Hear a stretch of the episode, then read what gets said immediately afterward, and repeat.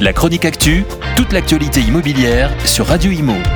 En partenariat avec Regus, des espaces de travail adaptés à chacun.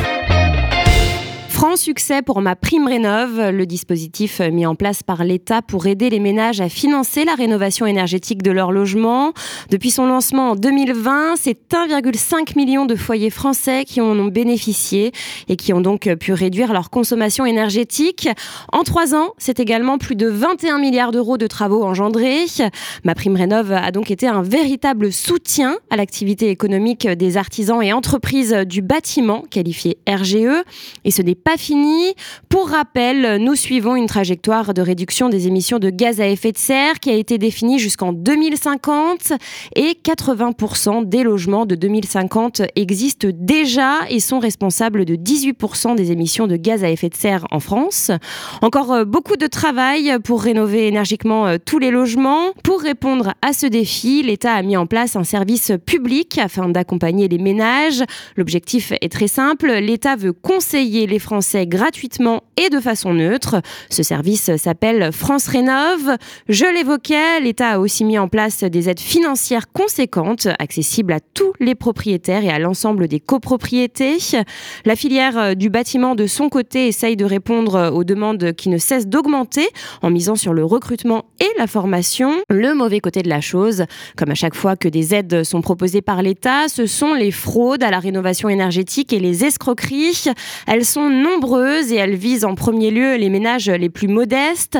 Ainsi, l'ANA, l'Agence nationale de l'habitat, qui accompagne les collectivités ainsi que les propriétaires du parc privé en portant les aides, a élaboré un plan de lutte avec différents niveaux de contrôle.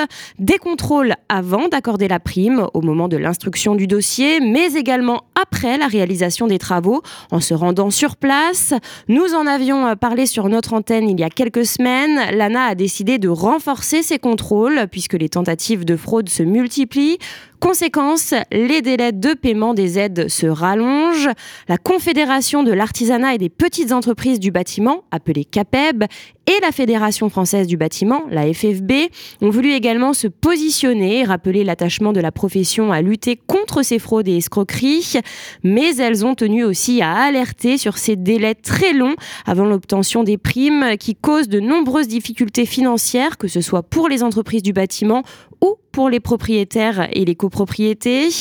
Pour les deux organismes, il faut fluidifier les paiements. De ce fait, la CAPEB et la FFB veulent travailler plus étroitement avec les équipes de l'ANA. Un souhait réciproque.